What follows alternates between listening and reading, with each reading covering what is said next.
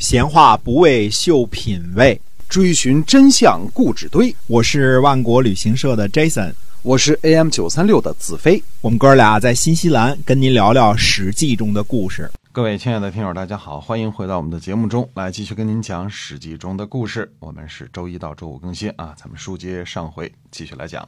嗯嗯，那么晋国的军队呢，追逐齐国的逃兵啊。呃，鲁国呢和魏国的军队呢，请求攻击齐国的险要。嗯，十一月十三日呢，那么中行衍率领中军攻克了今天位于今天平阴东南的叫京资这个地方。嗯，十九日呢，魏将和栾营率领夏军呢攻克了今天平阴西侧的市。那么赵武和韩起率领上军呢。进攻位于今天山东长清西南的卢，但是没有攻克卢。十二月初二呢，联军到达了秦州，这里呢已经距离齐国的这个国都临淄不远了啊。那么之后呢，诸侯呢砍伐了临淄呃呃雍门，就是也就是临淄的西门外边的这个敌树，呃就是。开清道路的意思啊，也可能是增加这个兵器啊。那么范鞅，也就是前文中提到的那个士鞅呢，就率兵攻打雍门。他的这个御手呢，追喜闲着没事干，在雍门这个门洞里啊，用戈杀死了一只狗。嗯，没事没事闲着没事干嘛？嗯，杀了一只狗。嗯，这个大臣呢，孟庄子砍了这个椿树，做了一把琴。椿树啊，这个椿呢是一个木字边一个旬，实际上就是跟木字边一个春天的春是一个意思啊。谁家哎对，谁家有香椿记着啊？除了吃香椿叶以外呢，这个椿树还是做琴的好材料啊。嗯，联军呢就攻到临淄城下，已经闲的等于说无鸡六兽了，嗯，没事干了啊。那么十二月初三呢，联军焚烧临淄的雍门以及西郭的以及西郭和南郭，就是。外城啊，西边的外城和南边的外城，那么内城外郭，郭呢就是就是外城的意思啊。那么刘难和示弱呢，率领诸侯的军队呢，焚烧申池的竹子和树木。这个申池我们也知道啊，这个申门呢是临淄的南门，申池呢就是南门外的护城河啊。这个地方呢，呃，是好多竹子，以前什么呃国军来这儿玩耍呀，嗯，对吧？这个。游泳啊，什么之类的，好多啊，都在这儿啊。那么，这个呃，十二月初六呢，联军又焚烧了东郭和北郭，等于外城呢全给烧了，所有的四个外城都给烧了啊。范鞅呢驻扎在临淄的阳门，也就是西北门呃，周绰呢驻扎在临淄的吕门，也就是东门。周绰的左参马呢，由于这个东门的门洞啊地方太小，一直在那儿打转儿。啊，那这个周绰呢，就用马鞭子指着数那个，呃，城门上的那个门钉 没事干吧，数数啊，一二三四五六，就闲到这种地步。等于说什么意思呢？就是齐军没有抵抗，就是关着城门，紧关城门啊。那么麒麟公干嘛呢？麒麟公呢就备好了马车，准备逃到幽塘。那么。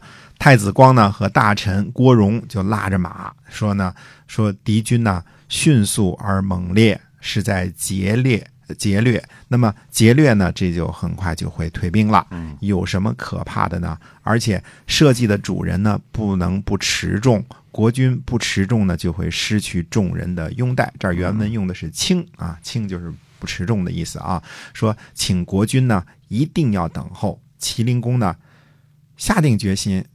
一定要逃跑，所以就想驾着这马车呀，就直接的闯过去。最后呢，太子光呢就抽剑斩断了马秧。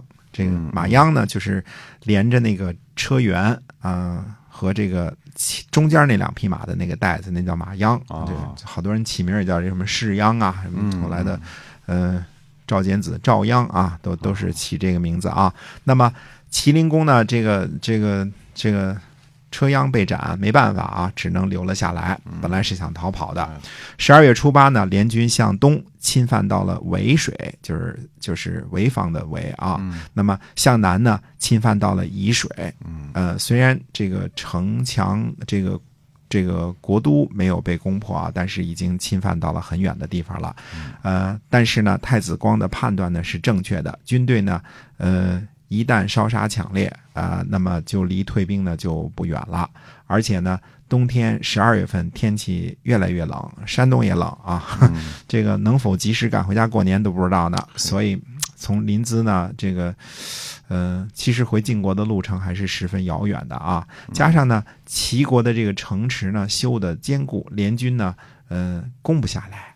嗯、诸位可能有人说了，攻不下来就包围，对吧？那么就围城啊。嗯嗯、还别说，围困临淄呢，嗯、基本上是个馊主意。那么哦我们根据考古的结果呢，就是现在的临淄位于这个淄博啊，淄博的一个区叫临淄区啊。那么考古的考古的结果显示呢，齐国的这个都城临淄的面积呢达到十五平方公里，哦，嗯，十五平，这个用现在的技术来来做的啊。嗯。十五平方公里是个什么概念呢？呃，大家都熟悉这个老北京城啊，就我们原来说的这个二环以内的，嗯嗯，城墙已经拆了啊，现在就是二号地铁线之内的那个那块地界啊，嗯，环线。呃，哎，对，环线，二环环线，哎，嗯。相当于那个的一半儿，就是哦。十五平方公里哇啊。那你想，这个嗯面积很大了，很大了，啊哎，因为北京城也就是这个二环以内那儿，也就是三十二平方公里左右吧，嗯三十一点多这样子啊。那么，嗯、晋国三军呢，加起来也就几万人，对吧？嗯我们说一军是一万两千五百人嘛，加上其他诸侯的联军，我估计最多诸侯出兵也加起来算他两万人就撑死了。嗯，在包围临淄这样的大国都城呢，这点兵力是绝对不够的。对，那么，呃，我个人推测呢，到了春秋中期之后啊，大诸侯国的这个都城规模哎已经很大了，我嗯们说规模非常大了。那么城里呢，应该是有农田、有庄稼、有牲口、有饮水的。那么，呃，人口呢没有现在这么多。呃，要想围困临淄这样的大都市呢，难度是非常大的。嗯它好像比这个，嗯、我们前面提到的这个郑国的这个都城的这个规模要大很多啊。那么，嗯、这个大家说好像都城跟我们现在这个感觉的不太一样啊，城市都是这个，嗯、都是高楼大厦是吧？对嗯那么，那么没有没有农田是吧？哎，对，当时的城市呢，呃，很可能是有农田的，嗯呃，就是呃所谓的城池，就是就是围着一个圈儿嘛，对吧？里边该干嘛干嘛，啊不是像现在这么多办公机构，这么多公务员啊，嗯嗯、其实也用不着。